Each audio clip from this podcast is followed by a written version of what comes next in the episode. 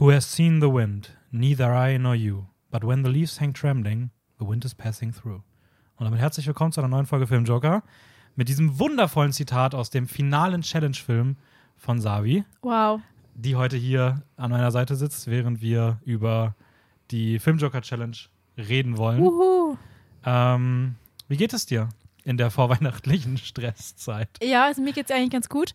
Ähm, wie ihr vor jetzt zwei Wochen gehört habt, war ich etwas krank. Ähm, man hört es vielleicht immer noch, also ich entschuldige mich für meine Stimme. Ähm, aber sonst, Weihnachtsspirit ist da. Und ja, wie geht's dir? Äh, mir geht's gut. Ähm, Ich komme gerade, beziehungsweise wir kommen ja gerade von, von dir, wo wir jetzt gerade, wo ich gerade Mhm. meinen Jahresrückblick aufgenommen habe. Deswegen ist das jetzt irgendwie gerade ein bisschen Produktion an Produktion. Ähm, wir sind heute auch ein bisschen in so einem Freiflug, sage ich mal, was den Podcast angeht. Ähm, wir wissen grob, über was wir reden wollen. Wir wissen aber nicht so richtig, wie wir darüber reden wollen. Das heißt, Genau. wir werden mal schauen, wie wir das ein bisschen heute angehen. Ähm, aber so an sich geht es mir eigentlich auch gut. Ich fahre halt in zwei Tagen nach Hause und gefühlt ist halt, wie es halt immer ist, kurz bevor man wegfährt, fallen irgendwie tausend Sachen an, die man irgendwie noch machen will und machen muss. Und das kommt dann irgendwie alles so ein bisschen durcheinander. Aber äh, ja, Ja. so an sich geht es mir gut. Ich genieße Sehr die, schön. die, die besinnliche Weihnachtszeit. Ja. Äh, ich habe nicht mal einen Baum. Nicht so wie, wie du. Ich habe einen Baum, ja, tatsächlich. Sogar einen sehr schönen Weihnachtsbaum. Dankeschön. Ähm, genau, wir haben keinen Recap. Mm, Wir haben auch sonst eigentlich nichts, über was wir groß reden wollen. Deswegen würde ich eigentlich sagen, wir können ja einfach mal direkt reinstarten. Genau. Äh, für all diejenigen, die es nicht wissen, um was es hier geht, ähm, es gab eine Filmjoker Challenge 2023 auf Letterboxd. Mhm. Ähm, auf meinem Kanal Dan 7 ist die ursprüngliche Liste. Ihr findet aber auch eigentlich bei allen von uns irgendwie auch eine eigene Version, beziehungsweise ich weiß gar nicht, wie aktuell die noch bei Raul und Theresa sind, aber auf jeden Fall bei Sabi gibt es eine Liste dazu, Mhm. bei Tobit gibt es eine Liste dazu. Und das Konzept war halt, dass jede Woche, also es sind halt insgesamt für, für jede Woche ein Film zu schauen, 52 Filme, weil 52 Wochen. Ähm, man konnte die auch natürlich schon schneller schauen. Ja. Es wurde aber so ein bisschen nahegelegt, dass man sie halt chronologisch schaut, verschiedene Themen. Und ähm, ja, wir haben das jetzt da das ganze Jahr irgendwie dran gearbeitet und viel Verschiedenes geschaut und wollen das heute mal ein bisschen ähm, durchgehen, was so die Highlights, die Lowlights waren und was unsere allgemeinen Gedanken dazu waren und auch was ihr vielleicht, die hier zuhören und auch bei der Mhm. Challenge teilgenommen haben, ähm, so geschaut haben und was da vielleicht irgendwie für ganz interessante Filme noch dabei waren. Ihr konntet übrigens auch mitmachen, wenn ihr keinen Letterbox habt, und zwar auf unserem Instagram-Account, filmjoker-wien. Da gibt es jeden Montag die wöchentliche Folge Challenge. Challenge, Wöchentliche Challenge. Folge, Ja. den Challenge-Teil. Was ist das denn? Das ist eine Einzel-Challenge-Challenge. Anyways, ähm, genau, Filmjoker-Wien hattest du, glaube ich, gerade schon gesagt. Genau, ja. Mm, genau, da könnt ihr auch, das schon mal kleiner Teaser vorweg, auch natürlich, wenn ihr kein Letterbox haben solltet, auch dann die 2024er Challenge machen. Yes. Denn das kann schon mal verraten werden und das hab, haben vielleicht auch die anderen Personen schon gesehen. Es wird natürlich auch nächstes Jahr wieder eine Challenge geben. Die ist auch schon online und die werden wir auch heute noch am, Mhm. im, am Anschluss an den 2023er Talk, werden wir auch noch mal einen kleinen Ausblick auf die 2024er Challenge geben. Genau. Und ja, ähm, ich glaube, viel mehr gibt es auch gar nicht im Vorhinein zu sagen. Was mich als allererstes erstmal interessieren würde, weil ich glaube, das ist so, dann haben wir das Witzige aus dem Weg, Bitte. ähm, ist, was waren denn so in der Challenge Mhm. ähm, deine filmischen Lowlights? Also, Ah, ich habe ein paar Lowlights tatsächlich leider. und natürlich ähm, auch immer ganz wichtig, mich würde natürlich auch interessieren, nicht nur welcher Film. Ähm, wir werden ja auch nicht jeden Film jetzt so in seinen inhaltlichen Sachen detailliert besprechen, Mhm. ähm, sondern mich würde auch interessieren, ähm, zu welcher Challenge der, der dann war. Genau, also tatsächlich Klassiker, der schlecht bewerteste Film in deiner Watchlist Mhm. war bei mir Amsterdam. Der war ziemlich schlecht. Ähm, Ah, stimmt, den habt ihr ja. dann haben Tobit und ich gemeinsam gesehen, ja. Hatte das irgendein, äh, nochmal kurz eine andere Sache, hatte das einen Grund, den zu schauen oder war das nur für die Challenge? Nur für die Challenge. Ah, okay, ihr habt den Ja. ja. zusammengeschaut. Ja, genau, wir haben dann nach irgendeiner YouTube-Videoaufnahme geschaut. Ähm, und der war nicht gut. Ja, den habe ich bis heute nicht gesehen. Ich glaube, den habe ich mir sogar irgendwie explizit aus meinem Kopf gestrichen, nachdem du den nicht gut fandest. Naja, oder du hast irgendwie eh schlimmere Filme in deiner Watchlist gehabt, muss ich sagen. Das äh, stimmt. ist ein bisschen selbstverschuldet. Ähm, weiter geht's mit meinem nächsten Lowlight und das wäre, äh, ah, das wird jetzt controversial. Ähm, ich habe für meinen highest rated Film auf der Watchlist The Godfather anschauen müssen und ich war kein Fan. Okay, also wir haben ein Lowlight, was in den Sternen gar nicht so schlecht bewertet ist. Weil ich sehe gerade bei dir, du hast dreieinhalb Sterne gegeben. Ja, Aber Lowlight, weil Erwartung versus genau. Realität. Also er hat ja 4,7 oder so auf Letterbox. Äh, 4,6. 4,6. Und ah, es ist. Er hatte bestimmt was 4,7 nach dir. Ja, und es ist halt der highest rated Film in meiner Watchlist und alle immer so, ja, oh mein Gott, der Film ist so gut, der Film ist super, das ist so der Cinephile-Film irgendwie überhaupt. Und ich war halt enttäuscht, der war viel zu lang, ein bisschen boring.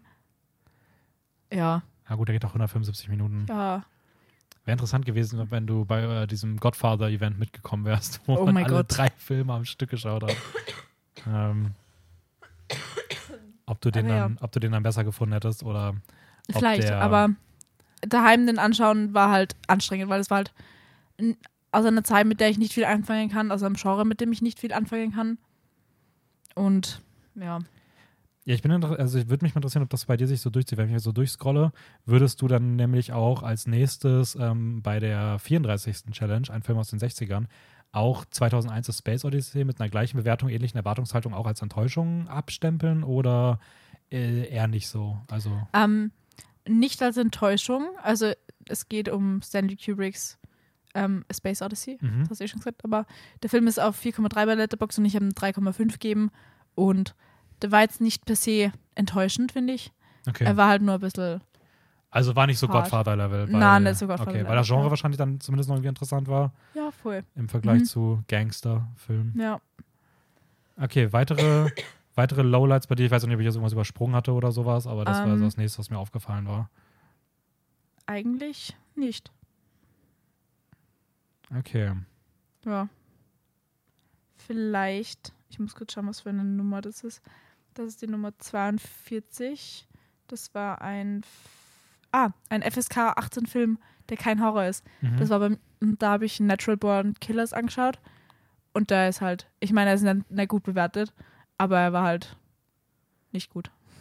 Okay, da würde, das würde, da würde, würde ich tatsächlich mal ganz kurz gerne ein bisschen reingehen wollen. Mhm. Äh, weil das ist auch ein Film, den ich noch nicht gesehen habe, steht bei mir auf der Watchlist von Oliver Stone. Von dem habe ich auch generell noch nichts gesehen, hat auch noch diesen Platoon gemacht. Ähm, kannst du mal in so zwei, drei Sätzen, falls du es noch im Kopf hast, irgendwie sagen, um was es geht und warum der dir nicht gefallen hat? Das würde mich, also wirklich Ja. einfach mal so aus persönlichem Interesse einfach interessieren. Ähm, also es geht um äh, ein Gangster-Ehepaar. Es ist mehr so, nicht wirklich Bonnie und Clyde mäßig, aber halt so Bonnie und Clyde in den 90ern. okay. Ähm, und das ist halt von, verkörpert von Woody Harrelson und Juliette Lewis. Und die sind ähm, eigentlich auf, äh, am Sprung und sie reisen halt durch Nordamerika und bringen halt wahllos Leute um. Und das passiert irgendwie auf einem Pärchen aus einer, ich möchte 50er oder 60er sagen, ich bin mir nicht sicher, die halt auch irgendwie 24 Leute umgebracht haben in ein paar Monaten.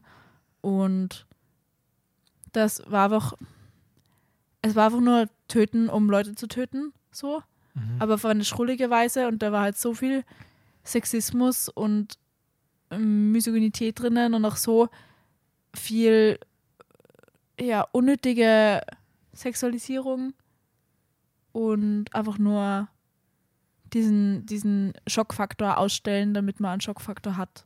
Okay, verstehe. Hm. Ja. Ja, ich weiß nicht, irgendwie bisher, ich kann, kann mir den Film auch irgendwie so gar nichts vorstellen. Wirkt aber auch so ein bisschen so von dem, was ich irgendwie so im Kopf hatte, dass ich mir, also dass ich glaube ich ganz gut einordnen kann, was du weißt, also was du meinst. Mhm. Ähm, Und er Ja. hat sehr viel so Effekte, die ausschauen, als wären es erst die 70er. okay, krass. Hätte gar nicht gedacht, dass das ein Film ist, der so irgendwie negativ in seinen Effekten aus, auf, auffällt, weil Na, hat wirkt der ganz so. strange Sachen drin. Also Ernsthaft? bisschen artsy, aber mehr so Ende 70er, Anfang 80er artsy. Ja, okay, das muss man, das, das ist dann doch wieder so ein kleiner Punkt, wo ich sage, ah, könnte, reizt vielleicht trotzdem so, so ein bisschen. Ähm, Ja. Eine Sache, die du jetzt noch irgendwie übersprungen hast, wo mich aber auch kurz mal interessieren würde, so. ähm, äh, die auch noch so als Lowlight zumindest bei deinen Sternewertungen raussticht, ist deine Nummer ähm, 36. Ähm, The How That Jack Built, weil ich glaube, über die Challenge Ah. reden wir wahrscheinlich eh noch öfter, die Ja. Dogma 95 Challenge. Die ähm, Dogma. beziehungsweise abgeändert in die Lars von Trio oder Thomas Winterberg als alternative Challenge. ja. Ich glaube, denn das Resümee ist das gleiche wie bei Natural Born Killers. Zu viel Sexismus und zu viel Schock für den Schock. Ähm, und einfach, es ist halt Lars von Trier. Ich glaube, Lars von Trier ist halt. Es, es ist jetzt der erste Film, den ich von ihm gesehen habe, aber er schaut nicht so aus, als wäre das irgendwas, mit dem ich connecten könnte. und der Haus der Jack-Bild ist. Äh, ich habe eine sehr treffende Review geschrieben. Ich weiß nicht, ob man das im Podcast erwähnen kann oder nicht. Natürlich kann man Ähm, das erwähnen. Okay. Es ist einfach, der Film ist einfach. äh, Ach, du, hast ich, eine, ich, du hast eine ich, geschrieben. ich kann es Ah. euch vorlesen, wenn ihr wollt. Ja. Ähm, meine Review lautet zu diesem Film. Mhm. Ah, Ich habe sie gerade gelesen. Wo steht das? Ich finde es nicht. Äh, du scrollst da, auf der Seite ja. runter bei You. 151 Minutes of Lars von Trier sucking his own dick. Das passt tatsächlich sehr, sehr gut. Ja. Und Tobit kommentiert das mit typisch von Trier halt. Ja. Aber Tobit ist auch kein Fan. Ich muss auch sagen, also ich kann, ich kann mit dem Film auch wahnsinnig wenig anfangen. Mhm. Und ich finde, der legt auch so Sachen nahe, die man auch über ihn ja auch so als Mensch irgendwie so ein bisschen weiß. Und die auch so slightly problematic irgendwie sind. Ja.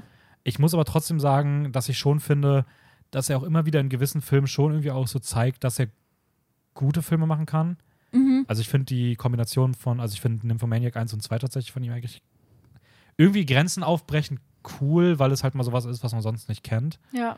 Ähm, und Antichrist ist auf jeden Fall äh, so ein Film, den man mal irgendwie gesehen haben muss, weil er einfach sehr einzigartig ist. Aber Melancholia finde ich zum Beispiel wirklich ein, also ein großartiger Film. Der fühlt sich auch irgendwie so gar nicht nach ihm an. Ja. Aber der ist wirklich, also ich finde, der ist herausragend gut. Ist für mich auf jeden Fall ohne Frage sein bester Film. Um was geht's in Melancholia? Ähm, es geht eigentlich um zwei, oh, wenn ich es richtig zusammenkriege, es geht um zwei Schwestern. Eine davon heiratet, die heiratet, äh, die, die heiratet, ist Kirsten Dunst und sie heiratet, glaube ich, heiratet sie Alexander Skarsgård oder ich glaube, sie heiratet Alexander Skarsgård, also eher auch ein guter Cast. Und ähm, man merkt aber sehr schnell, dass sie irgendwie so sehr depressive Züge hat. Mhm. Und das gleiche passiert zeitgleich dazu, dass am Himmel eine Art neuer Planet auftaucht, Ja. Der so neben dem Mond irgendwie die Erde umrundet und der bedroht, in die Erde zu crashen. Oh wow. Und ähm, der Vater von ihr ist auch einer der Forschenden in dem Bereich. Und dann ist das halt auf diesem Hochzeitsanwesen und du hast irgendwie so eine sehr. Du hast halt so dieses Thema Depression drin, du hast irgendwie so dieses leichte Weltuntergangsszenario drin, aber es ist wirklich eher so ein zurückgenommenes Drama mhm. mit wunderschönen Bildern. Also wie du hast, das sind so Fantasy-Gemälde teilweise, die Ja. sehen, also es sieht wirklich wunder wunderschön aus. Ähm, großartig gespielt, ist ein sehr eigener Film, aber weiß ich nicht, ich, würde, ich wünschte mir, er würde mal mehr sowas machen, weil ich finde, das ist so eigentlich, es kommt trotzdem so sehr, sehr stark seine Handschrift durch, ähm, aber irgendwie auf eine sehr berührende Art und Weise. Also der ist wirklich toll, der Film. Ah, schön. Ähm, Okay. Aber ja, ich teile deine Meinung zu Jack, äh, der Haut der Jack-Bild auf jeden Fall zu 100 Prozent. Ja. Den Film schon vor Jahren gesehen, absoluter Müll. Also es Ähm. verfolgt eigentlich so einen Serienmörder, der halt seine eigenen Gedanken irgendwie versucht zu erklären und es glorifiziert halt ihn komplett. Das Ding ist, ich hätte sogar, also ich finde ja, ich finde die Idee, so einen Serienkiller zu nehmen und dessen Schaffen einfach in jeglicher Brutalität da- darzustellen und zu glorifizieren, ist ja irgendwie eine Art und Weise, wie ein Film auch theoretisch mal funktionieren kann, weil er halt eine Grenze bricht. Mhm. Aber der Film macht das auf irgendwie so komische Art und Weise mit diesen scheiß pseudophilosophischen Dingern, was einfach Ja, nur unfassbar das nervt. ist so, das ist so, ein misogyner Typ will zeigen, dass er smart ist und hat sein Philosophiestudium angefangen und redet nur über Philosophie, damit er zeigen kann, dass er cool ist. Ja, genau, irgendwie. Und auch das ganze Ende ist dann, ist dann einfach nur noch so diese Prämisse immer wieder. So, da kommt nichts anderes mehr. Das ist einfach nur noch Ja. Aneinandergeklatsche von irgendwelchen möchte gern, guck mal, wie smart ich bin. Und, Und lauter ja. Zitate und, und ugh, so Kunstreferenzen. Ja, steigen wir doch mal in meine ähm, lowest rated Filme rüber. Also nicht lowest oder lowlights rüber, eher. Ähm, und kommen auch mal direkt zum lowest rated Film auf meiner Watchlist, weil aus irgendeinem dummen Grund hatte ich mir äh, Cats draufgesetzt. Oh, ich, Ich habe mir den das. irgendwann, das ist auch so eine dumme Geschichte. Ich habe den irgendwann mal, da wusste man noch nicht, dass der schlecht ist. Da hatte ich mir den schon auf Blu-ray vorbestellt, weil da, weil ich irgendwie, wir wollten irgendwie so einen Filmeabend oder sowas machen. Mhm. Und der war dann im Kino, hat mir den verpasst und so. Und dann hat man irgendwie so gehört, so ja, so könnte ein ganz witziger Film sein, so schlecht witzig. Da war noch nicht Mhm. die, da war noch nicht klar, dass der nicht mal schlecht witzig ist. Und dann habe ich mir aus irgendeinem Grund auf Blu-ray geholt. Und ich weiß nicht mehr warum. Und dann kam aber irgendwie so diese zweite Welle, die dann irgendwie gezeigt hat, so ja, nicht mal aus dem Grund sollte man, also man kann den nicht mal so just for fun wegschauen. Ja. Der ist wirklich ein absoluter Müll. Aber ich hatte den halt auf Blu-ray und dann habe ich den auf meiner Watchlist gelassen, weil ich halt dachte, ich habe den ja auf Blu-ray. Ich kann den ja nicht einfach vergammeln lassen. Ich schaue den mir zumindest irgendwann mal an und dann vernichte ich diese Blu-ray. Äh, und deswegen hatte ich ihn auf meiner Watchlist und musste den für diese Challenge schauen. Und holy shit, dieser Film ist absolut furchtbar. Also wirklich alles an diesem Film ist furchtbar. Aber ich habe es mir dann noch einfacher gemacht Mhm. und habe diese, diesen Film bei der ähm, letzten Folge Bus Wars ähm, Tobit vorgeschlagen, ob man diesen Film nicht eventuell als Straffilm nehmen könnte. Ich hätte eine Blu-ray zu Ja. verschenken. Ja. Und deswegen auf jeden Fall der Hinweis, falls ihr die Folge noch nicht gesehen habt, äh, checkt die gerne aus auf YouTube. Dann könntet ihr nämlich jetzt sonst im Nachhinein gespoilert werden. Denn wir haben uns dazu entschieden, dass natürlich heute ähm, du ja. einmal deinen Straffilm Ja. präsentieren darfst, der es Cats war. Deswegen lehne ich mich zurück. Ich habe zu diesem Müll nichts mehr zu sagen. Ja, also ich war, ich war, also es war Karma, das war eh klar, weil wo wir über die Challenge am Anfang des Jahres geredet haben, hat Dennis erzählt, er muss Cats anschauen. und ich habe mir gedacht, wer ist so blöd und setzt Cats auf seine Watchlist selber schuld jetzt, dass du den anschauen musst? Ähm, weil ich denke mir so, Amsterdam, das war ja, da war ja noch nicht klar, dass der schlecht wird, weil da ist eigentlich sehr vielversprechend, you know. Ähm, deswegen war der auf meiner Watchlist. Aber Cats, also ich verstehe es wirklich nicht, wie man denn auf die Watchlist setzen kann. Und ähm, Ich bin auch wie so jemand, der so selber in seinen Untergang reitet, aber wirklich so alle noch mitzieht. Und Ja, du bist wirklich. die Person, die mitgezogen wird. ich wurde so mitgezogen. ich habe Cats anschauen dürfen und Cats war, es war grauenhaft. Ich muss, also ich habe noch nie einen Film gesehen, der so spooky ausschaut. Also, äh, das war einfach so Uncanny Valley, so fast zwei Stunden lang. ja, also wirklich, also das ist nicht übertrieben. Also ich finde Ja. wirklich, der hat ganz, ganz wenige Passagen, wo man sich mal denkt, ah, das sieht hier irgendwie gerade ganz nett aus. Na, aber ich denke mir immer, es schaut falsch aus. Die Leute haben Füße und Zehen, haben aber Ohren im Gesicht, die sich bewegen, wirklich bewegen wie Katzenohren und die Hände und es ist so weird und wie sie sich bewegen und I hate it. I hate it so much. Ich glaube auch, das Problem ist auch so ein bisschen, weil wenn man jetzt nur auf, auf Letterbox geht und du hast oben dieses Bild, das reine Bild oben sieht ohne Bewegung gar nicht so schlecht aus. So, also da denkt man sich so, ja, okay, ist ein bisschen weird, Ja, aber es sieht zumindest gut gemacht aus.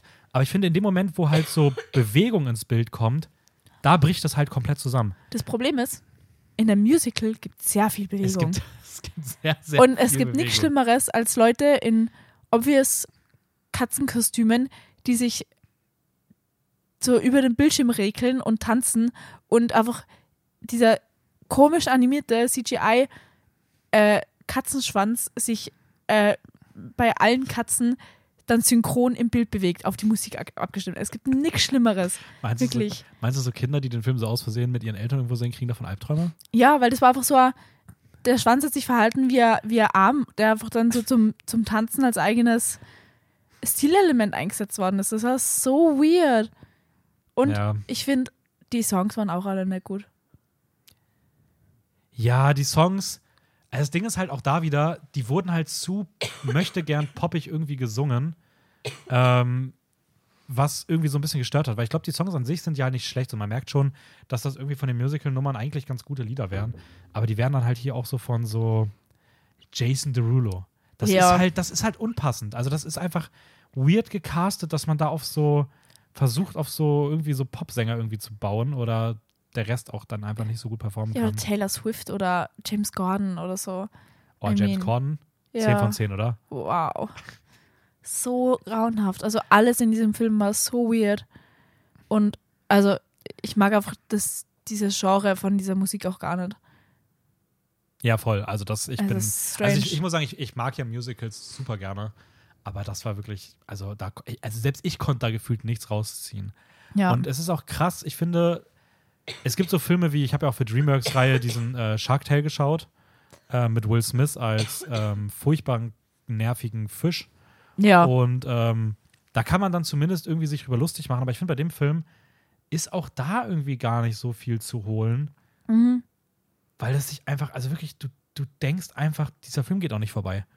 Er dauert so lang und es passiert fast gar nichts. Ja, Ja, irgendwie. es, es passiert halt von der Handlung auch wirklich nichts. Es ist so, ja, eine Katze wird ausgesetzt, da ist so ein böser Katzenmensch. Irgendwie will irgendwer Erlösung durch so eine alte Katze. Funktioniert nicht. Trotzdem Happy End. So, irgendwie, das waren so die Etappen beim Anschauen für mich. ja, ich finde auch, die gehen einfach sehr viel. Ja, viel zu viel. Also es wird einfach so, okay, ich gehe jetzt zu der Bar. Dieses Gehen dauert jetzt eine Minute 30, Ja. weil man das irgendwie nicht hätte cutten können. Ja, keine Ahnung. Was fandst du schlimmer, also was fandst du verstörender? Der Moment, wo, ähm, oh, es gab, glaube ich, so drei Momente. Es gab den Moment, wo die Katzen einfach so random diese kleinen süßen Kakerlaken essen, wo du dir einfach denkst, so WTF, Mhm. wo kommt das jetzt her? Warum müssen die Katzen, äh, wir müssen die Kakerlaken jetzt aussehen wie Ja. Menschen und werden von Katzen gegessen, die aussehen wie Menschen? Ähm, der Moment. Oder, ich weiß nicht mehr, was es war, aber es gab eine ganz, ganz, also die habe ich damals so mit dem Handy abgefilmt, eine unfassbar verstörend schlechte Szene auf einem Boot mit einem Ausbruch, wo die irgendwie gefesselt auf einem Boot sind, irgendwo im Climax oder sowas. Achso, ja, das war.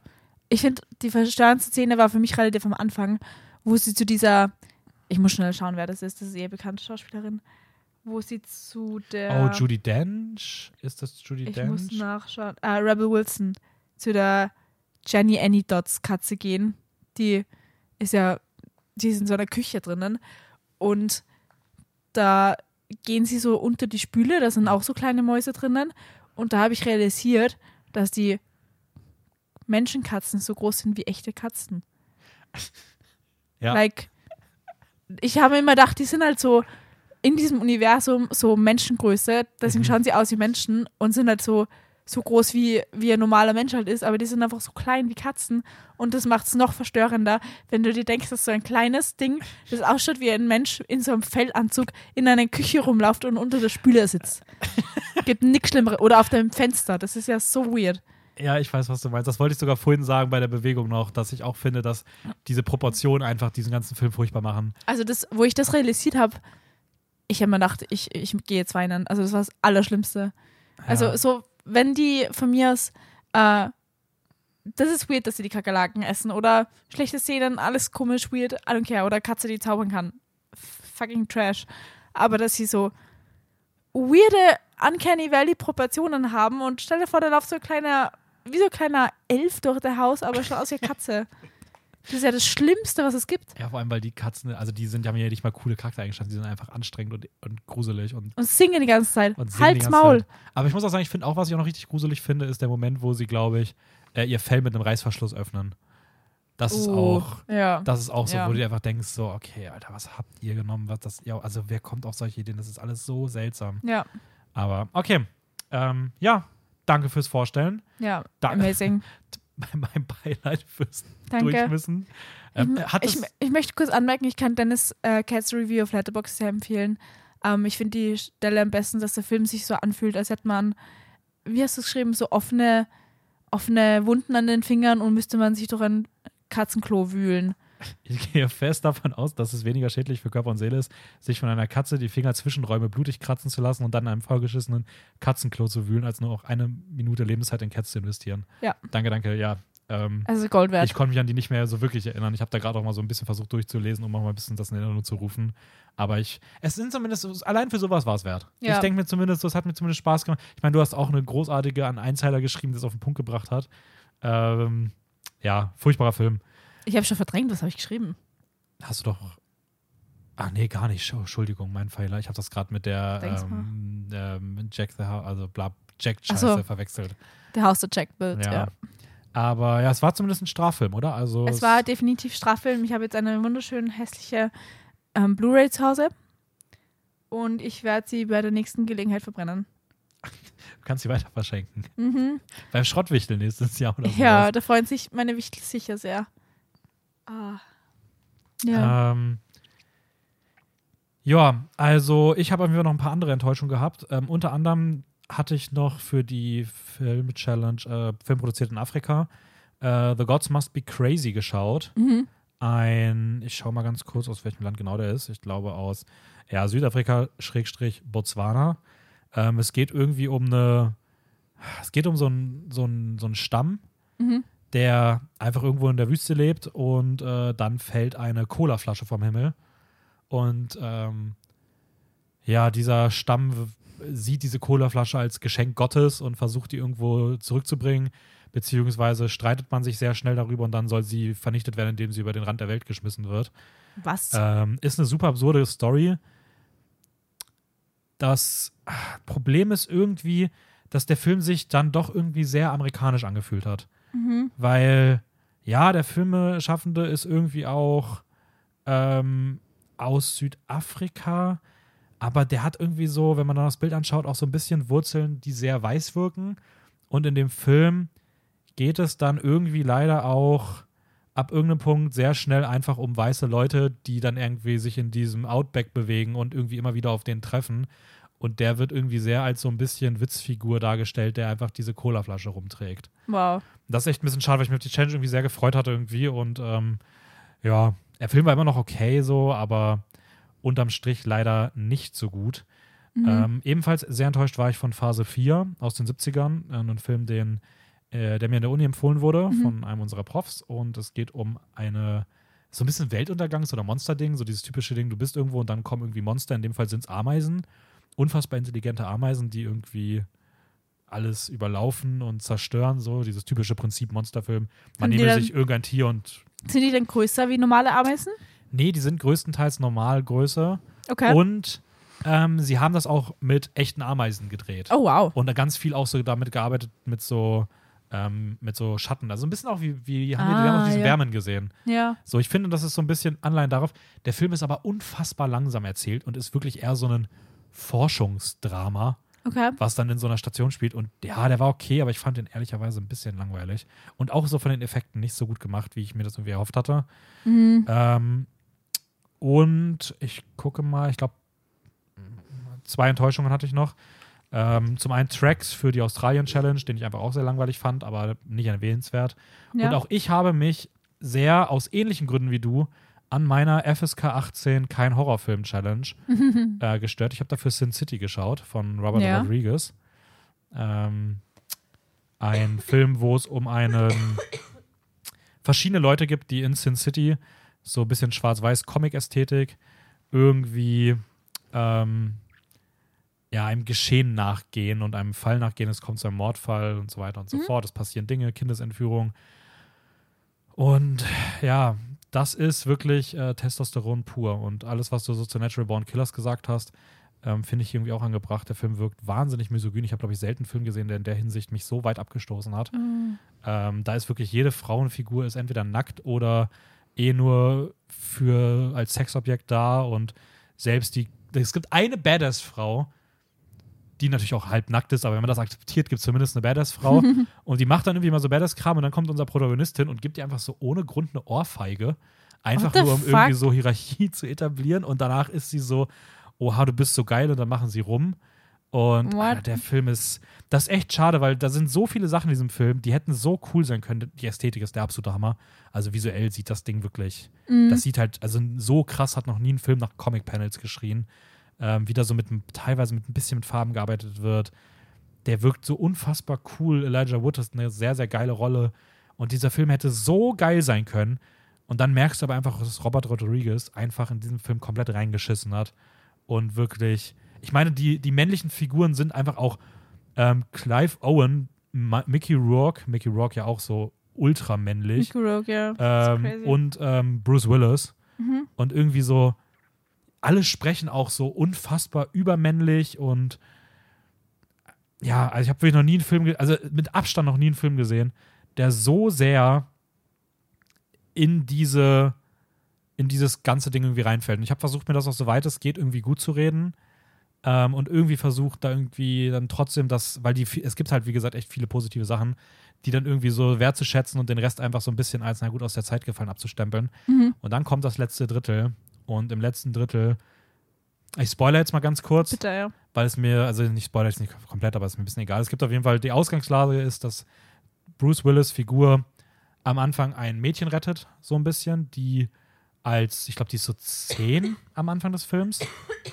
Ähm, und die soll irgendwie so vergewaltigt werden und er rettet sie halt. Mhm. Dann stirbt er halb. Man erfährt aber später, dass er doch nicht gestorben ist und doch noch lebt. Das sind dann aber irgendwie so sieben oder acht Jahre verge vergangen.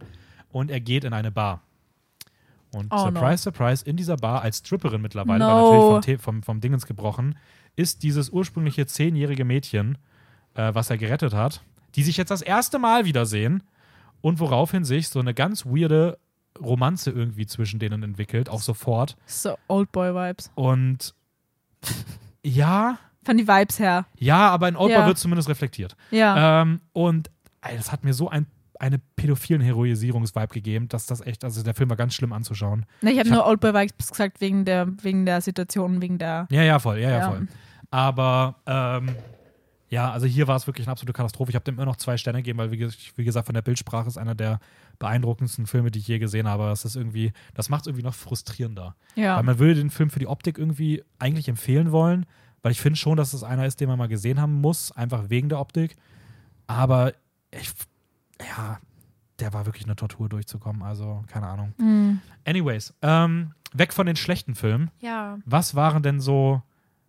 Ich glaube, ich mich würde erstmal interessieren, was waren so die überraschenden Filme? Also so, Überraschend. so Filme, wo du nicht mit gerechnet hast, die- wo du dir denkst so, wow, cool, hätte ich ohne die Challenge wahrscheinlich nicht gesehen und war ein geiler Film. okay, lass mich kurz. Bevor wir dann gleich danach nämlich zu den reinen Highlights kommen, weil ich finde es so rum erstmal, glaube ich, interessanter. Mhm. Ob es da so welche gab, wo du sagst, ähm, ja, der und der Film, der, hat- der, der hat mich irgendwie sehr überrascht, dass ich den gesehen habe und den fand ich dadurch irgendwie ziemlich cool. Ähm, Darf hab- natürlich auch ein Highlight sein. Ich habe El Conde geschaut von Pablo Lorrain. Mhm. Der hat, der ist auch bekannt für Spencer. Mhm. Ja. Ähm, der hat einen Schwarz-Weiß-Film gemacht ähm, über einen Vampirherren.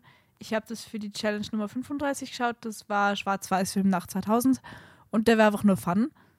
Ähm, deswegen war es cool. Ähm, Kannst du den empfehlen? Ja, Weil voll. ich überlege, also ob, obviously ist ja eine Überraschung, aber weil ich werde Ja. wahrscheinlich noch für den Jahresrückblick schauen. Ähm, Also er ist jetzt nicht irgendwie überragend und nicht fünf Sterne oder so, aber er ist fun und er ist witzig und er ist so ein neuer Vampir-Take irgendwie.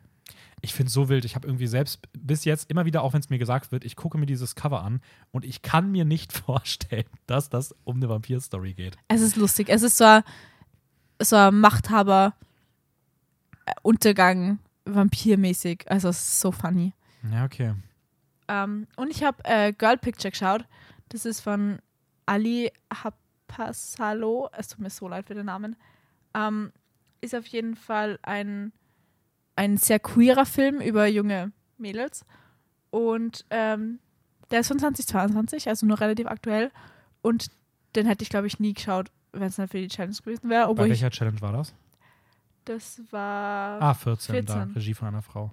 Genau. Oh, das sieht doch cool aus. Der war fun. Das war so ein Coming-of-Age, Selbstfindungs-, Relationship, Friendship Movie. Also sehr, sehr nett eigentlich. Sehr cool. Okay, aber es ist einfach so, wirklich so dieses Freundinnen, auch so Highschool-Thematik oder irgendwie sowas? Oder Ähm, eher nicht so?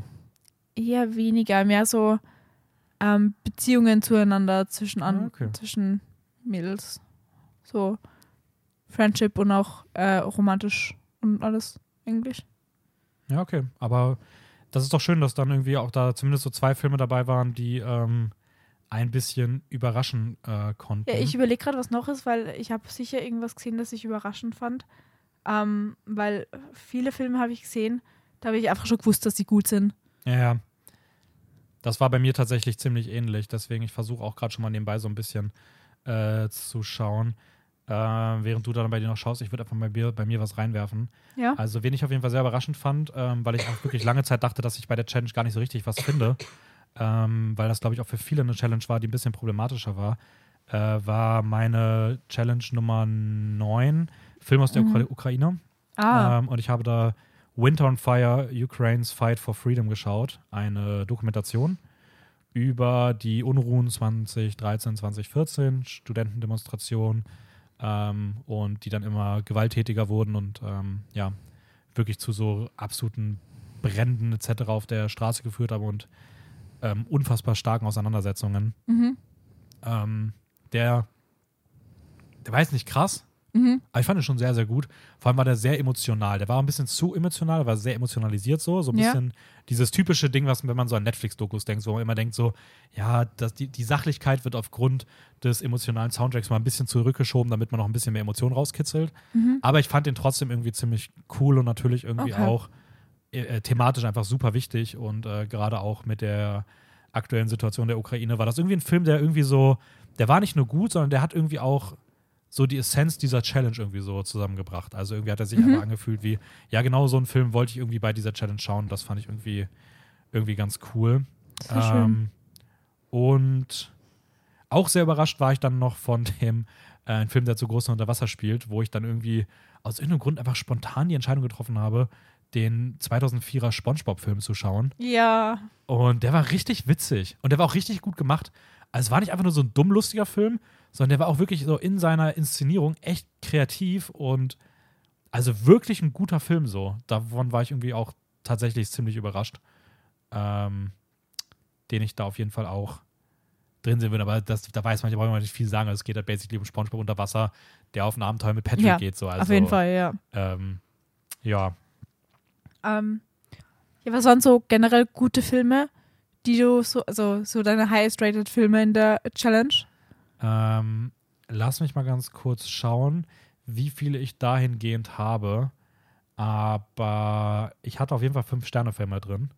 Ich glaube, du hattest keine Fünf-Sterne-Filme Ich, hab, drin. ich bin sehr zögerlich, was fünf Sterne angeht, aber ich habe ein paar viereinhalb drinnen. ja, viereinhalb habe ich auch drin. Ähm, Ich kann Ah. ja mal, wir können ja so abwechseln unsere viereinhalber, fünfer vorlesen. Mein erster wäre zum Beispiel nämlich, wir äh, können auch. Ja, okay, doch, machen wir so. Ja. Ich wollte gerade sagen, wir können auch die Challenge der Nummer nach durchgehen und gucken, wann die Viereinhalber und Fünfer kommen. Aber machen wir abwechselnd. Fang du mal Ja. an. also mein erster wäre Atonement. Ähm, der war für die Challenge ein Film aus den 2000ern Mhm. von Joe Wrights.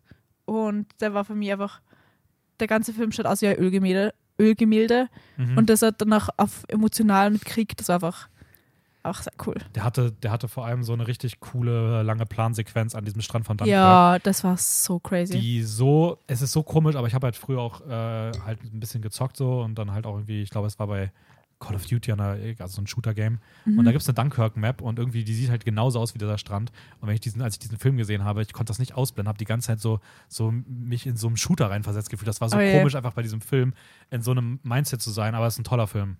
Ja. Ähm, kann ich sehr gut nachvollziehen. Mhm.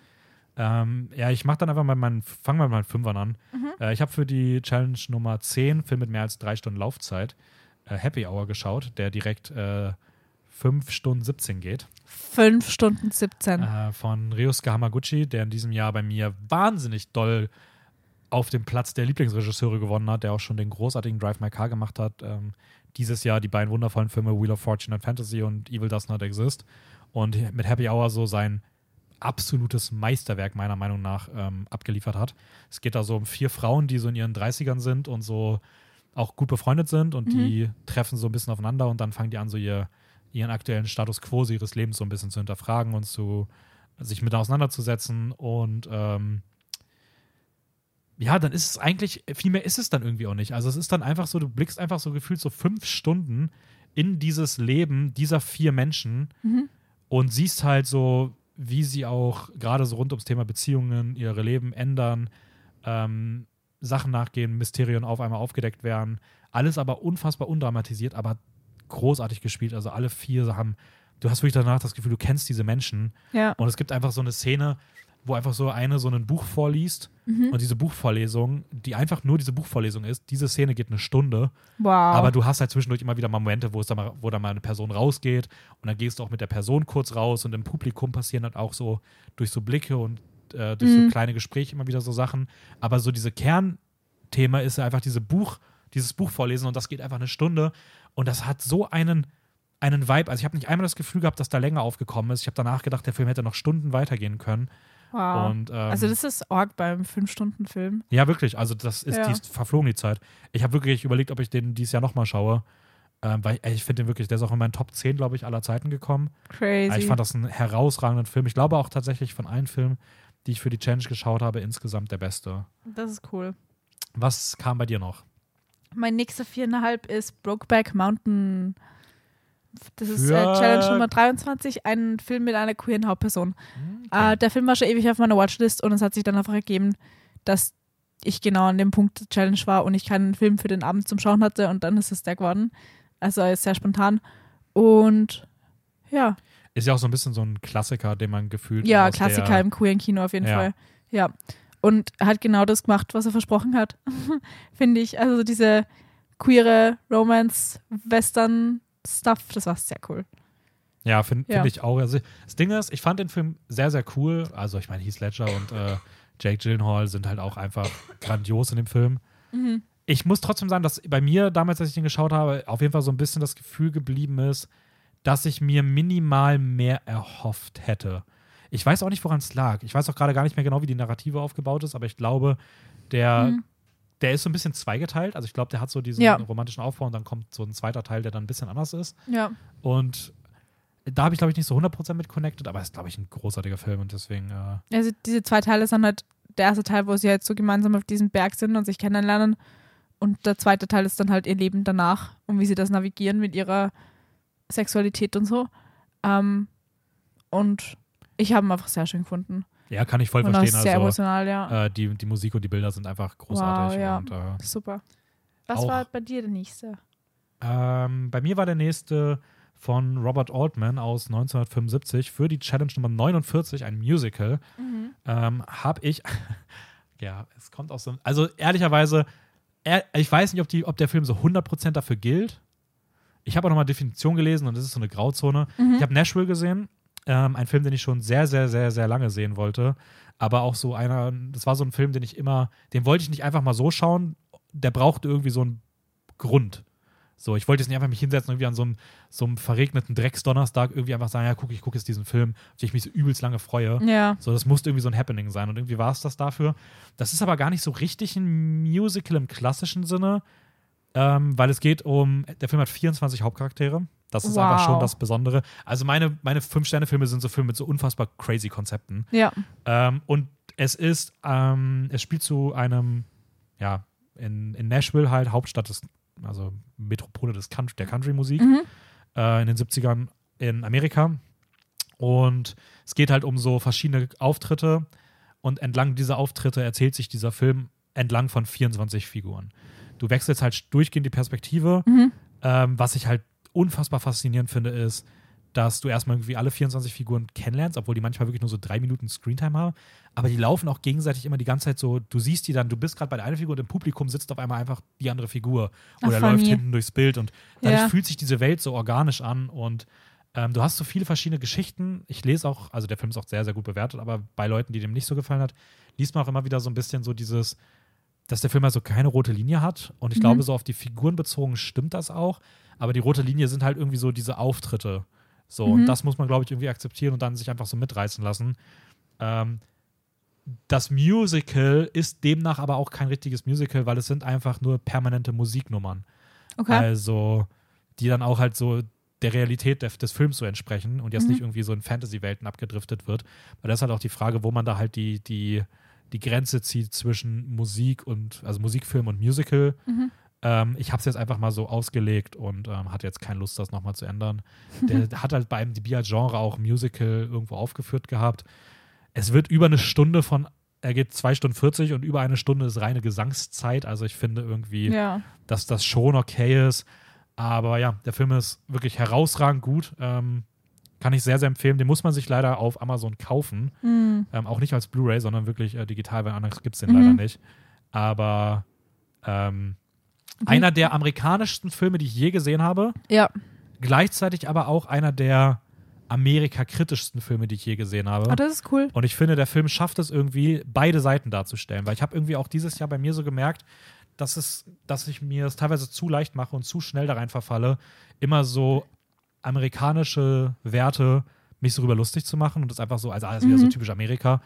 Aber irgendwie, es sind halt letzten Endes auch Menschen so natürlich und Ja. natürlich sind die sehr ähm, zentristisch und von der Geschichte auch sehr bevorzugt worden, aber es sind im Endeffekt immer noch Menschen und ähm, ich finde das irgendwie einen sehr schönen Film, der so die kritischen Aspekte in Amerika thematisiert, aufzeigt und trotzdem irgendwie auch zeigt, dass es irgendwie auch schöne Aspekte in dem Ganzen gibt und das Ganze irgendwie durch die Musik verbindet und Musik so als verbindendes Element der Menschlichkeit irgendwie darstellt und ähm, ja, fand es einen sehr, sehr, sehr, sehr, sehr beeindruckenden Film.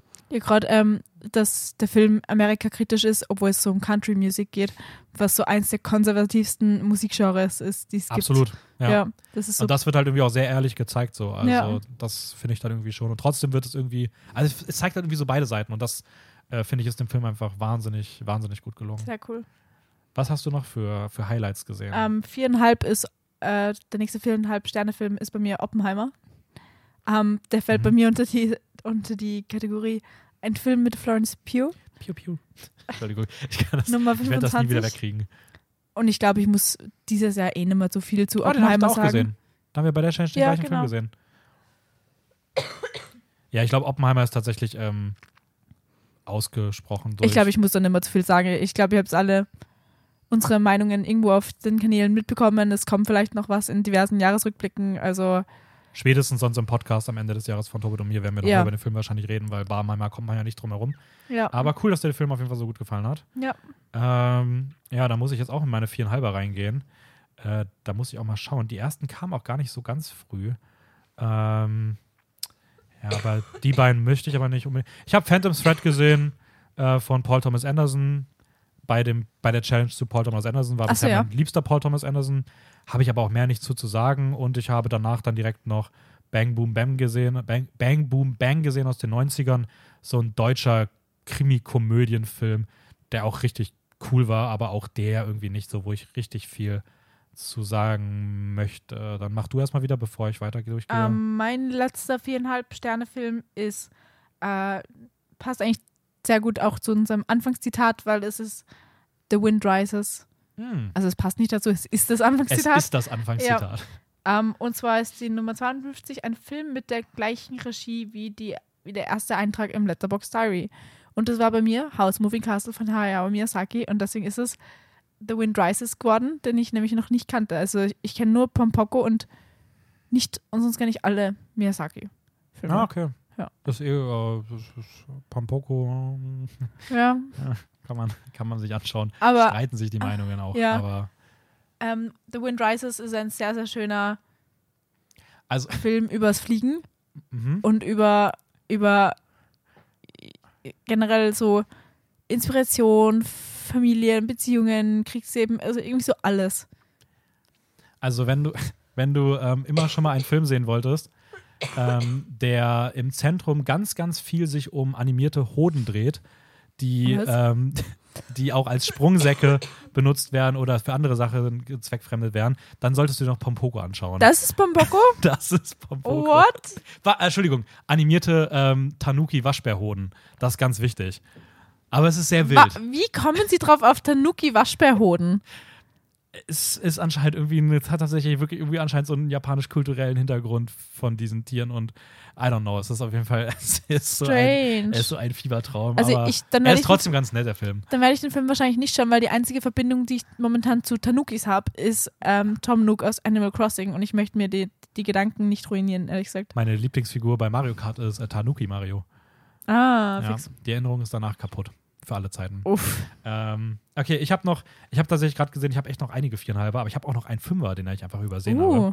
nämlich mein most popular Film auf eurer Watchlist. Ähm, habe ich einen Film gesehen, den ich irgendwann schon mal gesehen hatte. Ich habe aber für mich mal irgendwann die Grenze gesetzt, dass alle Filme, die ich vor 2018, demnach vor meinem Letterbox-Start gesehen habe, dass die eigentlich als Not Watched zählen. Und demnach habe ich jetzt noch mal vernünftig Spike Johns Film Her gesehen mit Joaquin Phoenix. Mhm. Ähm, auch über den möchte ich, müssen wir nicht zu viel sagen, weil ich über Hör vor zwei oder drei Wochen in der Folge From the Bottom to the Phoenix mit Raul schon sehr ausführlich über die Karriere von Joaquin Phoenix Ja. geredet habe. Da auch unter anderem über den Film. Das heißt, wenn ihr da noch mal reinhören wollt, dann ähm, oder genaueres zu Hör hören wollt, dann. Äh, Aber Her ist auch sehr cool. rein. Der Film ist so gut. Ja, ist super. Ja. absolutes Meisterwerk. Ähm, willst du noch ein paar Highlights Vierer bei dir sagen, Boah. während ich meine viereinhalber dann noch voll mache? Ähm, Weil das sind noch ein paar. Moment. Ähm, ich habe eigentlich sonst nur noch so, so klassische, eh gute, da weiß man halt, dass die gut sind, you know. Ähm, zum Beispiel Dead Poet Society war bei mir vier Sterne. Ähm, Fantastic Mr. Fox oder äh, Fallen Angels war bei mir auch vier Sterne. Oh, den hast du auch gesehen? Ja, okay. war cool. tatsächlich Nummer 6 als für die Challenge der, wie heißt ähm, aus dem asiatischen Raum. Mhm. Und Müsste die gewesen sein, glaube ich, Ja. aus Asien. genau. Und ja, das waren so meine Highlights. Okay, dann mache ich bei mir den Rest auch ein bisschen über, also einfach mal so als Überblick. Ähm, ich hatte tatsächlich noch einige viereinhalber. Ähm, welche ich noch richtig cool fand, waren dann unter anderem ähm, beim Anime habe ich The Case of Hannah und Alice gesehen. Äh, irgendwie ein Film, der uns durchgerutscht ist. Ich habe ja mit, Mhm. mit äh, André mal als Gast sehr viele Folgen zu Animes gemacht, wo wir irgendwie so 50 Animes geschaut hatten oder sowas. Und irgendwie aus irgendeinem Grund haben wir den nicht gesehen, was echt schade ist. Mhm. Ähm, der wirklich toll ist, so wenn man gerade so Friendship ähm, Filme mag, dann ist das so einer der besten in dieser, dieser Hinsicht. So, so zwei Freundinnen irgendwie, die haben sich, das hat sich so organisch angefühlt. Mit einer tollen Animationstechnik. Ähm, großartiger Film, The Case of Hannah and Alice. Ähm, ebenfalls viereinhalb. War dann noch ein äh, vier Filme am Stück haben bei mir viereinhalb bekommen. Das war so meine Highlight-Phase, wenn es um die äh, um die Challenge gab, äh, ging. Das war nämlich einmal achteinhalb von äh, Federico Fellini, ein italienischer Filmklassiker Ja. aus den 60ern, der ja auch so ein bisschen sich ums Filmemachen dreht. Und das ist so dieses, wenn, wenn du so an Italien, also ich glaube, das ist so ein Raul-Film. Mhm. So, du denkst so an so, so, ja, ein bisschen philosophisch smarte Schwarz-Weiß-Italien-Filme, wo so ein Filmemacher irgendwie in so einem Resort ist und dann passieren so smarte Dinge. Mhm. Und der Film ist großartig in der Hinsicht, also wirklich toller Film. Ähm, dann ebenfalls Schwarz-Weiß war dann ein Film für die Challenge Schwarz-Weiß-Film nach 2000, nämlich The Turin Horse von Bela Tar, äh, den ich auch meisterhaft fand, ähm, auch schon super, super lange sehen wollte. Ähm, Glaube ich, einer der langsamsten Filme, die ich je gesehen habe. Mhm. Also, das ist wirklich. Ich habe auch gerade einen Kurs in der Uni zu Slow äh, Science, wo wir auch über Slow Cinema reden und da geht es auch ganz viel über Belat Belatar, weil der halt bekannt dafür ist, so, okay, die, der Film beginnt mit einer Kutschfahrt zu einem Haus, zeigt die Kutschfahrt einfach in Echtzeit. Und, dann, wow.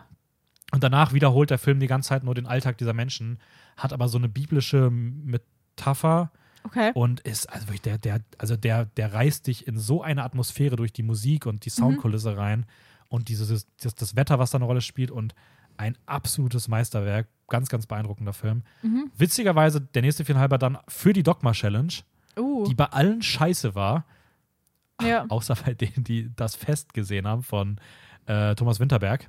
Ähm, großartiger Film, der einzige Dogma-Film, glaube ich, den man sich ganz gut geben kann.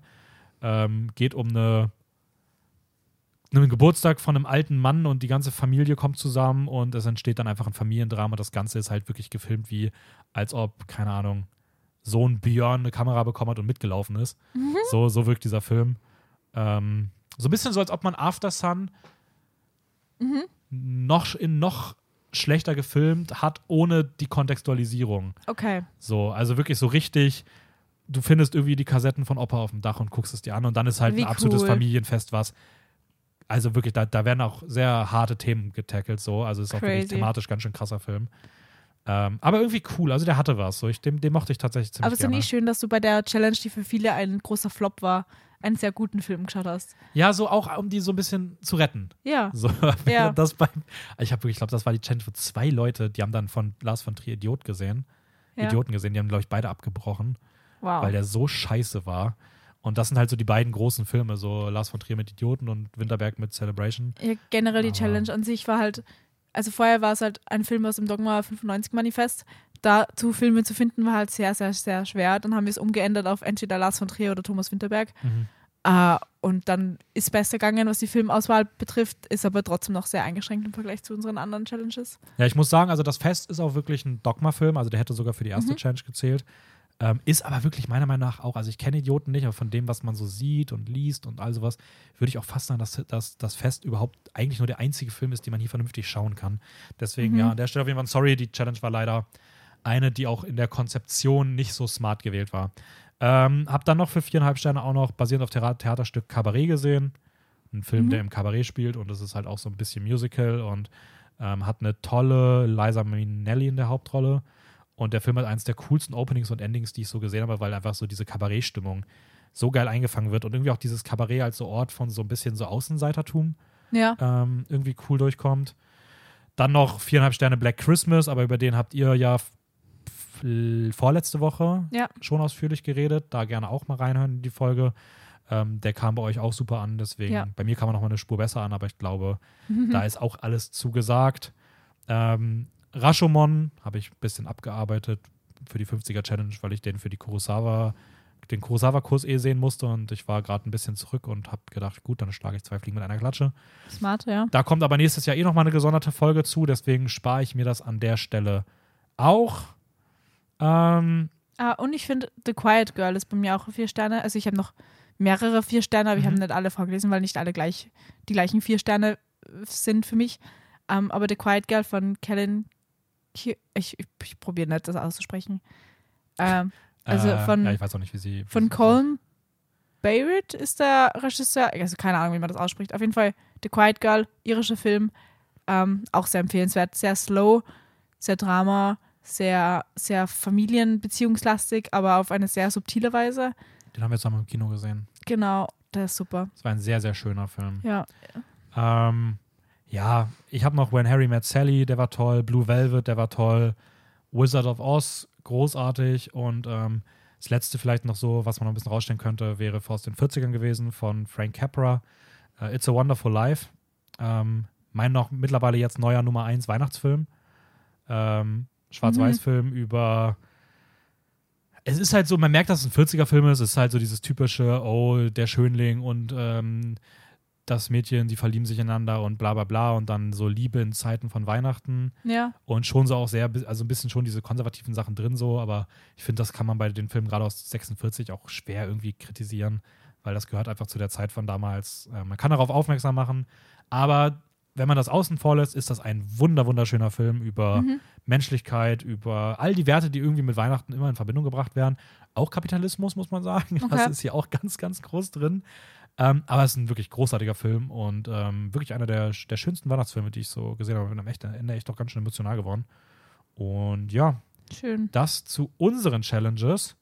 Ähm, ich würde mal einmal bei den anderen, die schon durch sind, also natürlich erstmal erwähnt noch, von uns aus dem Team. Äh, mhm. Ich glaube, Raul und Theresa haben die Challenge beide abgebrochen. Tobit hingegen ist jedoch auch mit der Challenge durchgekommen. Der war auch übrigens so ein Streber, der war irgendwie Anfang November schon fertig. Tobit war sogar der Erste. Ja, ich habe mir gedacht, ich bin schnell, weil ich bin äh, so, ich glaube 20. November circa fertig geworden. Mhm. Aber Tobit war einfach Anfang November fertig, das war crazy.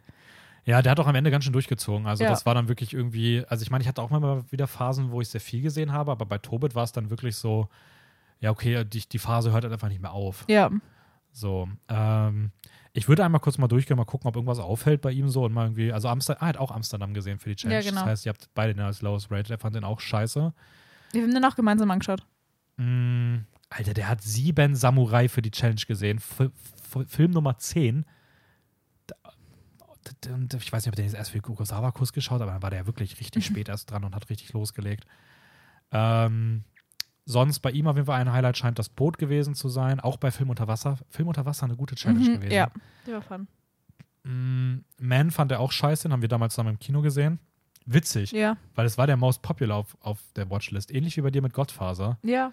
Ähm, ist das scheinbar auch nicht ein Zeichen dafür, dass das automatisch ein guter Film wird? Ja, voll. Mm, ja, sonst ist hier nicht so richtig was Auffälliges drin. Tobit hat auch viel so gesehen, so drei bis vier Sterne-Bereich. Also weder was, was ganz groß rausgestochen ist nach oben als auch nach unten. Auch sehe jetzt auch keine großen Filme, die irgendwie bei anderen Leuten viel gesehen wurde. Ähnlich zu mir hat auch Wizard of Oz gesehen. Mhm. Ich glaube, ein Highlight bei ihm war auch noch Musical, war Phantom of the Paradise, der irgendwie auch ziemlich verrückt aussieht. Den will ich auch schon super lange sehen, weil das sieht wirklich irgendwie aus wie so ein bisschen Rocky Horror Picture Show meets irgendwie Sci-Fi-Film. Okay. Ähm, scheint ein cooler Film zu sein. Aber ja, der ist auf jeden Fall auch durch. Ähm, es ist leider ein bisschen schwierig, das hier vernünftig irgendwie zu überblicken, was alle Leute so gesehen haben. Ähm, was ich gerade merke, dass das irgendwie jetzt gerade für einen Podcast, glaube ich, ein bisschen schwierig ist. Aber sei auf jeden Fall erwähnt, dass auch äh, Jules, Tees und meine Mom, die Shoutout. auch mitgemacht haben, Shoutout auch Shoutout, die sind schon durch, die haben, sind fertig geworden. Ebenfalls Shoutout auch an äh, Luca und Akich, weil ich bin mir ziemlich sicher, dass die noch rechtzeitig in diesem Jahr fertig werden. Die sind mhm. gerade auf der Zielgerade. Ähm, sehr viele coole Filme gewesen. Ich habe mir alles, ja. alles angeschaut, was auf jeden Fall von allen Leuten gesehen wurde. Ich habe auch super viel mehr auf die Watchlist gesetzt. Auch da ein riesiges ähm, Danke dafür, dass einfach cool ist, dass man durch sowas immer wieder Filme so ein bisschen merkt. Und ich habe auch gesehen, dass ich mir diesen Girls-Film von dir, mhm. Girls mhm. for äh, Girls, Girls also Girls er heißt Tjöt, Tjöt, Tjöt und das ist äh, übersetzt Girls, Girls, Girls. Ah. Aber der englische Titel ist Girls Picture. Ah, Girls Picture. Oder Girl Picture. Aber Girls, Girls, Girls klingt viel cooler. Ja, es ähm, gibt einen Film mit Elvis Presley aus den 60er Jahren. Ah, da heißt Girls, Girls, Girls. wahrscheinlich die Rechte nicht. Das, ich glaube, du, ganz oft darfst du Filme nicht so benennen, wie den, wenn schon mal ein Film gab, der so hieß. Ja, und deswegen hast du im Original halt Tjöt, Tjöt, Tjöt. Ähm, ja, äh, echt cool, weil auch solche Filme hatte ich mir halt immer direkt im Nachgang auf die, auf die Watchlist gesetzt. Ja. Und für sowas ist es einfach wahnsinnig cool, das, das mitzubekommen. Äh, was ihr dann letzten Endes auch alles so geschaut habt. Ja, es ist einfach super, weil du kommst halt in Ecken von Filmen rein, die du sonst nie schaust. Also ich hätte mir sonst wahrscheinlich nie irgendein Musical angeschaut oder lauter solche Klassiker, wo ich nie einen Anlass hatte, die zu schauen. Dann kriegt man dafür einen Anlass. Und das ist halt cool. Ja, Macht Spaß. absolut. Und demnach haben wir natürlich auch überlegt, was wir ändern können für die 24er Challenge. Und äh, vorher würde mich mal interessieren, was so dein Resümee erstmal zu der 23er Challenge, zur Challenge-Auswahl war. Boah. Also manche sind definitiv anstrengender gewesen wie andere. Mhm. Also die über 180 Minuten war große Überwindung. Ich habe RRR geschaut Mhm. ähm, und ich bin halt lang gesteckt, weil du musst dich halt einmal hinsetzen und so über drei Stunden Zeit finden für einen Film. Und das war halt ein bisschen schwierig für mich. Kann ich verstehen. Bei dir? Ja, bei mir auch. Also ich fand auch die, also ich meine, ich habe da den 5-Stunden-Film gesehen, aber ich habe halt trotzdem super lange gebraucht, um mich dazu aufzuraffen. Ja. Ähm, ja, sonst halt die Klassiker, ne? Also Lowest Rated war absolut beschissen. Ja, voll. Ähm, Aber Do mir, Dogma war furchtbar. bei uns war es eigentlich ganz lustig, weil wir haben den zu zweit gesehen, da war es nicht so schlimm. Ja, kann ich verstehen. Ich habe Cats alleine gesehen. Das war, ja, über, ich auch. Über die Zeit hinweg haben wir ihn jetzt sozusagen gemeinsam geschaut. Ja, Das ist vielleicht ein kleiner Trauma Trost. Bonding. Tatsächlich, aber ähm, ja, die, die Dogma Challenge auch eine, wo ich mich lange vor gesträubt habe. Aber ich meine, am Ende war der Film, also ist auch das Ding. Ich fand die ähm, über drei Stunden auch schwierig und die ähm, Ukraine schwierig und die Dogma schwierig und ich Ja. fand drei, alle drei Filme davon fand ich großartig. So, also Mhm. ähm, zwei davon sogar wirklich herausragend gut. So, deswegen ist irgendwie auch ein bisschen komisch, dass das dann vielleicht manchmal auch so einfach, da, da wird einem auch so bewusst, dass halt viele Hürden bei sowas auch nur im eigenen Kopf irgendwie stehen. Auf der anderen Seite haben halt auch viele bei genau den Challenges irgendwie abgebrochen oder wirklich nichts Gutes gesehen. So. Ja. Ähm, ja, ich mochte die letzte Challenge nicht. Die, ähm, mit dem gleichen Regie, Ja. weil ich war da irgendwie sehr eingefärcht in, ja, ich musste mir jetzt irgendwie einen dieser zwei Drecksfilme anschauen, habe mir dann halt den, den Lorax angeschaut. der war halt- das Ich finde das so lustig. Film überhaupt. Also, Ja. Ich habe den damals, wie er rauskommt, das im Kino gesehen. das ist einfach mein Beileid. Ich glaube, ich habe den damals gar nicht so schlecht gefunden. Da war ich halt noch äh, Preteen, glaube ich, war das. Ja, das Ding ist, der ist auch nicht so richtig furchtbar. Weil der hat ja irgendwie eine ganz nette Prämisse. Wann Aber ist ra- rauskommen? Ähm, 20, 2012. 2000 Okay, da war ich, da war ich elf. Ja, ich nicht. ähm, ja, okay, mit elf ist der bestimmt ganz nett. Ja. Aber, ah, keine Ahnung, der hat so ein bisschen. Der ist bestimmt ganz nett, aber der hätte am Ende echt mehr. Also, der hat eigentlich ein cooles Thema, aber der wirft da das Thema am Ende echt ziemlich weg und dadurch bleibt er halt super belanglos. Was echt schade ist, weil ich glaube, die Art und Weise, wie er sich aufgebaut hätte, hätte er das, das, dieses Thema Umweltschutz sogar echt auch ganz cool Kindern vermitteln können. Mhm. Und das ist irgendwie super schade. Und ich muss einfach sagen, persönlich fand den einfach ab der Mitte des Films einfach wirklich, ich fand den sterbenslangweilig. Mhm. Also ich habe ich hab bei dem Film No Joke, ich habe zehn Minuten meine Augen zugemacht und habe den als Hörbuch mir angeschaut. Wow. Also ich bin nicht, ich hab, bin nicht eingeschlafen oder so, ich wollte auch nicht schlafen. Ich habe einfach gedacht so, ey, ich kann du wolltest nicht, einfach nicht mehr hinschauen. Ich wollte einfach nicht mehr hinschauen. das mache ich eigentlich nie bei Filmen. Also Das ist ganz, das habe ich noch, glaube das erste Mal, dass das, ich das gemacht habe. ich glaube, ja, du hast doch in, in ähm, Don't Worry, Darling die Lampen oder so gezählt im Film. Äh, im okay, das Filmcasino. stimmt. Da habe ich das, aber da habe ich nicht die Augen zugemacht. Das war nochmal Okay. was anderes. Aber so aktives Wegschauen. Ja, ja, aktives Wegschauen Ja. habe ich. Don't worry, darling, den gab es ja. Ja. auch noch. So ein Müllfilm. Ähm, ja, gab es sonst noch irgendwie Gedanken zu der Challenge dieses Jahr? Ich war eigentlich, ich bin überwiegend happy. Also ich kann mich jetzt nicht mehr an irgendwas erinnern, das jetzt dramatisch war. Und es war einfach cool, auch, also manche waren vielleicht ein bisschen groß gefasst, gerade wenn man so über 2000er redet, also immer diese, ähm, wie ist das, Dekadenfilme, diese 60er, 70er, 80er, 90er Filme, ähm, die waren halt sehr cool, weil man halt dann so diese Klassiker rauspicken kann, die man vielleicht noch nicht gesehen hat, ähm, also in meinem Fall. Aber es war dann auch sehr groß, weil es gibt so viele Filme und dann halt aus so einem riesigen Spektrum irgendeinen rauszufiltern, war halt dann teilweise Reizüberflutung und too much. Ja. Ja, voll. Äh, großartig auch übergeleitet direkt. Ähm, weil natürlich haben wir jetzt auch bei der 2024er Challenge uns so ein bisschen gefragt, was wir halt anders Ja. machen wollen. Und genau das war halt eine der, der Grund-Challenges, die wir halt irgendwie beibehalten wollten, weil wir die Idee an sich ganz cool finden, aber wir halt sie Ja. auch genau aus dem Grund, den du gerade gesagt hast, dann ja auch irgendwie so ein bisschen äh, geändert haben. Ähm, weswegen es jetzt halt immer nur noch zehn Jahre zurückgeht und sozusagen sich auf ein Jahr aus dieser Dekade Also sprich, Ähm, wir haben dann das. Jahr 2024 und dann ähm, ein Film aus den 70ern wäre halt dann 74. Genau.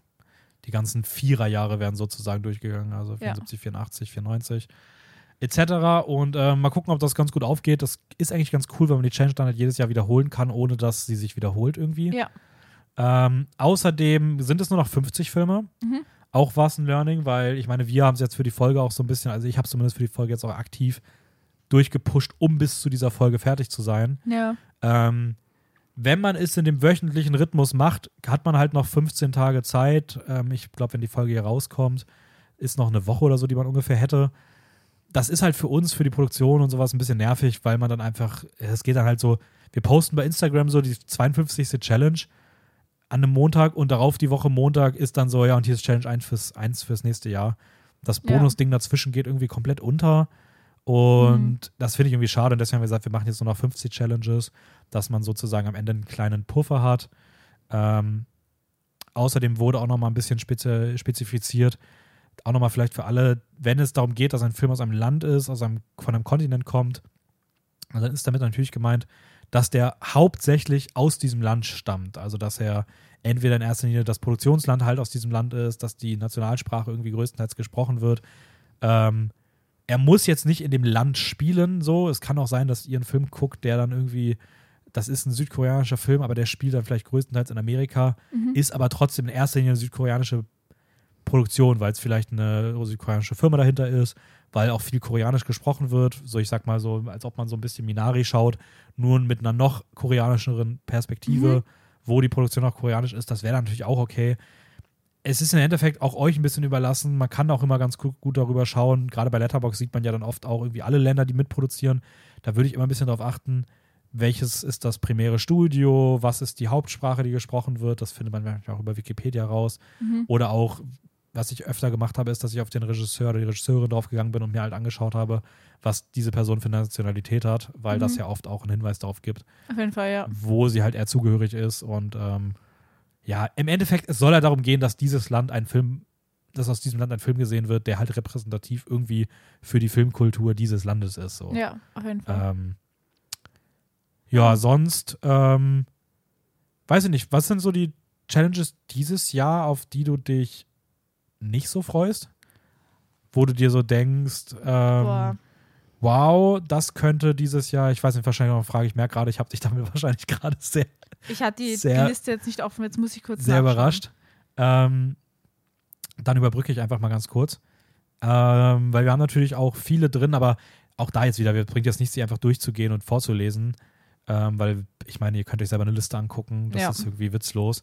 Äh, wie gesagt, Instagram, Filmjoke-Wien, da werdet ihr dann ab dem neuen Jahr immer montags wieder die neuen Challenges sehen. Mhm. Sonst, wie gesagt, ähm, könnt ihr bei ab Anfang, also ihr könnt jetzt schon bei mir aufs Profil gehen, denn Seven auf Letterboxd. Äh, da Genau. ist, wie gesagt, die Liste schon drin, aber ich denke mal, ab Anfang nächsten Jahres wird die dann auch bei, vor allem bei Sabi und Tobe drin Ja. sein, ähm, was mit Raul Okay. und Theresa ist. Mal Ja. sehen. Aber Ich ja, freue mich auf diese ganzen sehr spezifischen Sachen wie äh, Body Horror oder Jenna Ortega und Mia Goth The oder Queen. die, die Slasher Queens auf jeden Fall. Ähm, und ein Film, der im Schnee spielt, ist auch cool. Mhm. Also so äquivalent zu Unterwasser, aber es halt im Schnee und das hat schon irgendwie, hat was. Es ist das, das gefrorene Wasser. Ja, Es ist sozusagen Hätte eine ich- Fortführung der Challenge. Nächstes Jahr ist es dann, der im Dampf spielt. ja, hätte ich The Ice Storm noch nicht gesehen, würde ich glaube ich die Ice Storm schauen, weil der ist cool. Oh, ist echt Ich cool. weiß nicht mehr, wie viel Schnee da vorkommt, aber er ist super. Es kommt auf, ich glaube, es wär, würde sich auf jeden Fall qualifizieren. Ja. Ich überlege echt, ob ich bei der Challenge lustigerweise, ich habe schon ein paar Gedanken gemacht, will jetzt aber nicht zu viel was zu sagen, ich überlege tatsächlich bei der Challenge irgendwie so einen schlechteren Film zu sehen, weil sowas wie The Day After Tomorrow von Roland Emmerich, ich würde den Film gerne mal sehen, der soll nicht so pralle sein, ja, aber ich habe das Gefühl, genau solche Filme sind auch bei der Challenge immer mal wieder ganz nett einzubauen. So Filme, die man anders, also ich würde den anders wahrscheinlich mir nicht einfach angucken. vielleicht schaue ich den zweiten Teil von Frozen, weil den kenne ich noch gar nicht. Ja, siehst du, genau so was. ja, Olaf is back. Olaf is back. Ähm, okay. Oder, ah, Queere Palme von Cannes ist cool. Mhm. Das ist Challenge Nummer 25. Da freue ich mich drauf. Ähm, und ja, eigentlich mm, ist es uns eigentlich sehr, sehr solide. Also, das sind so, ich freue mich auf alles, aber das sind so die Highlights. Mhm. Ähm, ich würde auch mal meine Highlights sagen. In der Zeit kannst du überlegen, ob du noch irgendwo Challenges hast, wo du sagst, vor denen fürchtest du dich ein bisschen. Das könnten so Ja. dieses Jahr die Hürden werden. Aber ich habe schon für dich, wo du dich fürchten wirst, Ja? einen Barbie-Film. Nee, eigentlich nicht. Okay, ich bin ein Barbie-Film-Fan. Das, das wird, glaube ich, cool. Also ich freue mich darauf. Also ich glaube, dass. Ja, okay, ich weiß, was du meinst. Es könnte auf jeden Fall eine Challenge sein, bei der ich ein bisschen brauche. Ja. Also, wo ich jetzt nicht denke, oh, heute Abend mal ein Challenge-Film spontan und dann gucke ich den, sondern. Aber ich glaube, ich brauche auch lange, einfach weil ich die Guten alle schon kenne. Ja, okay, dann muss ich einen schauen, der scheiße ist. Das ist natürlich blöd. Ja. Ich würde einfach die, die so- sortieren nach so Beliebtheit und den unbeliebtesten nehmen. Ja.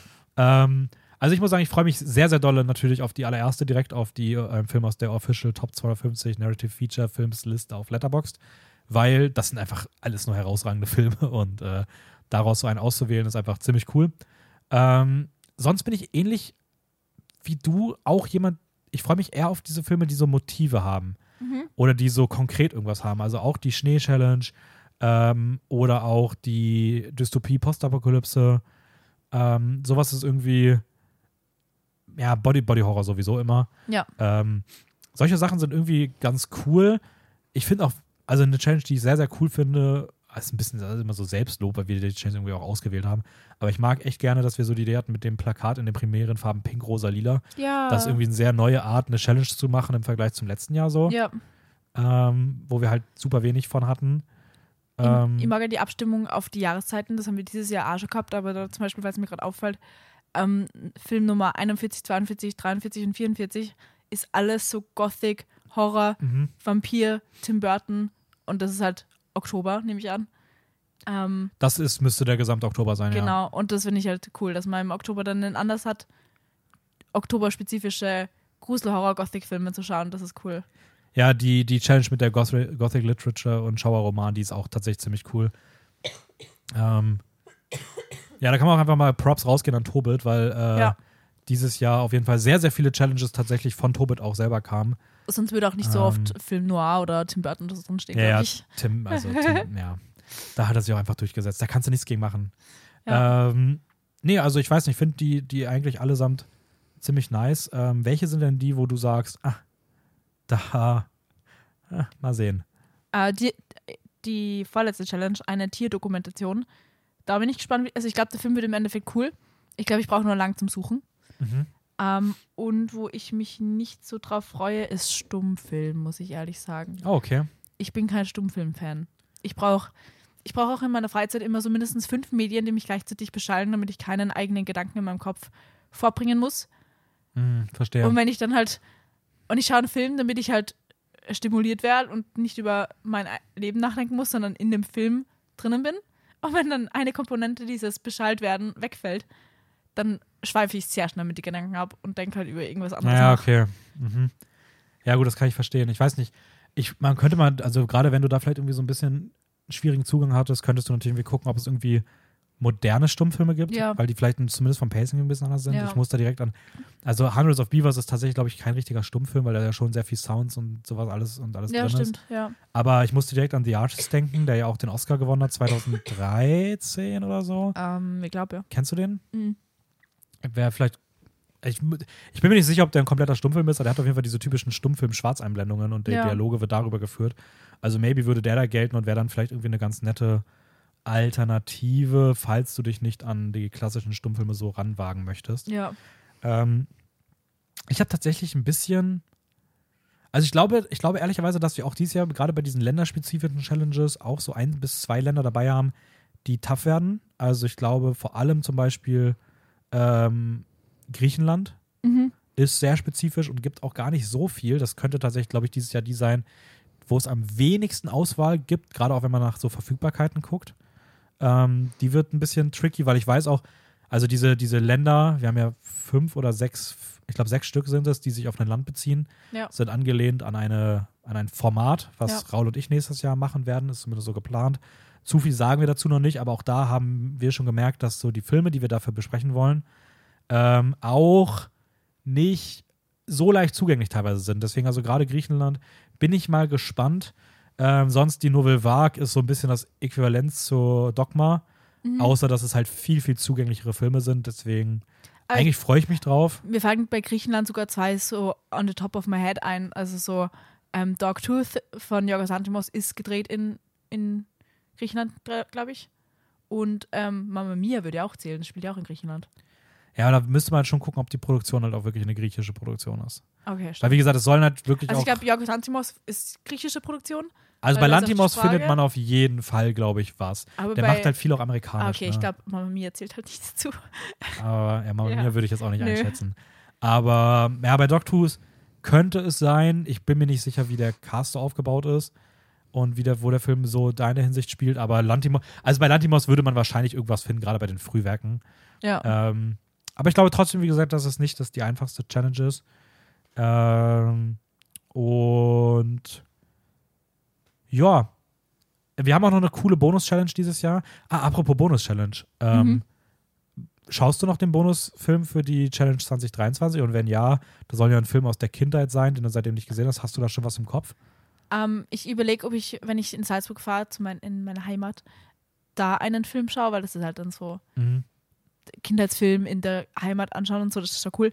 Ähm, mir wird nur spontan keiner einfallen, weil ich, ich kenne die Barbie-Filme, die habe ich alle nochmal angeschaut. Die sind so Klassiker. Große Klassiker aus meiner Kindheit ist das letzte Einhorn. Mhm. Aber ich schaue vielleicht Kapp und Kappa nochmal. Boah, ich bin ehrlich, das letzte Einhorn habe ich tatsächlich auch überlegt.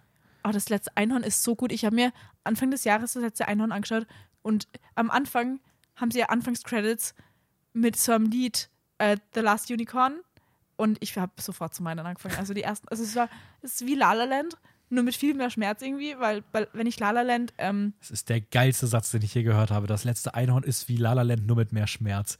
ja, ist weil, das toll. Das kann man, wir können das bitte irgendwo als Zitat aufdrucken. ja, wenn ich irgendwo die ein paar Melodien von City of Stars höre oder so, dann, dann kriege ich schon Tränen in die Augen. Und wenn ich irgendwo ein paar, ein paar Töne von The Last Unicorn hoch, dann fange ich auch zum, oh, also viel emotionaler und so gut-wrenching auch zu Ja, ja. heulen an. Und ich bin einfach die ganzen Credits gestanden. Ich habe mit meinem Freund angeschaut, komplett geheult. Ich war am Ende, als der Film angefangen hat und er hat sich gedacht so, what the fuck ist mit dir los? Also ich kann das letzte Einhorn sehr empfehlen. Ja, es, also ich habe den auch super lange nicht mehr gesehen.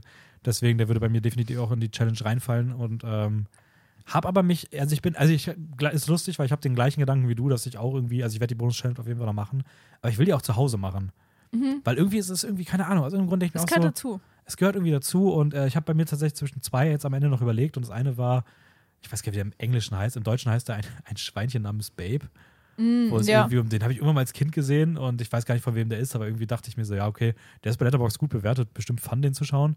Ja. Aber ich habe mir jetzt eigentlich dafür entschieden, dass ich ähm, in einem Land vor unserer Zeit, before bla bla bla, irgendwie, das geht um so eine Gruppe von Dino-Dingern Ja, und die das sind, war ja auch Serie, oder? ja, das gab immer Oh noch mein eine Gott, Serie. die ist super. Und da gab es so eine Filmreihe, also das sind Filme, sind glaube ich, mittlerweile sind es glaube ich 10 oder 11 Stück. ja. Alle Müll, außer der erste. Der erste war wirklich gut bewertet. Ich habe damals, glaube ich, mal, als ich klein war, habe ich, glaube ich, bis so, bis so Teil 6 oder 7, ich glaube 6, Wow. alle gesehen. Mit dem bin ich so ein bisschen groß geworden. Und ähm, seitdem halt aber auch nicht mehr gesehen. Also ich glaube, es ist wirklich 20 Jahre her, dass ich die Filme gesehen Ja. habe. Und ich, den werde ich mir, werde ich mir den ersten Film anschauen. Ähm, A Land Before Time oder sowas. Ja, also keine Ahnung, klingt auf jeden Fall, also ich finde, ich freue mich echt drauf. Ich glaube, das wird sehr nostalgisch.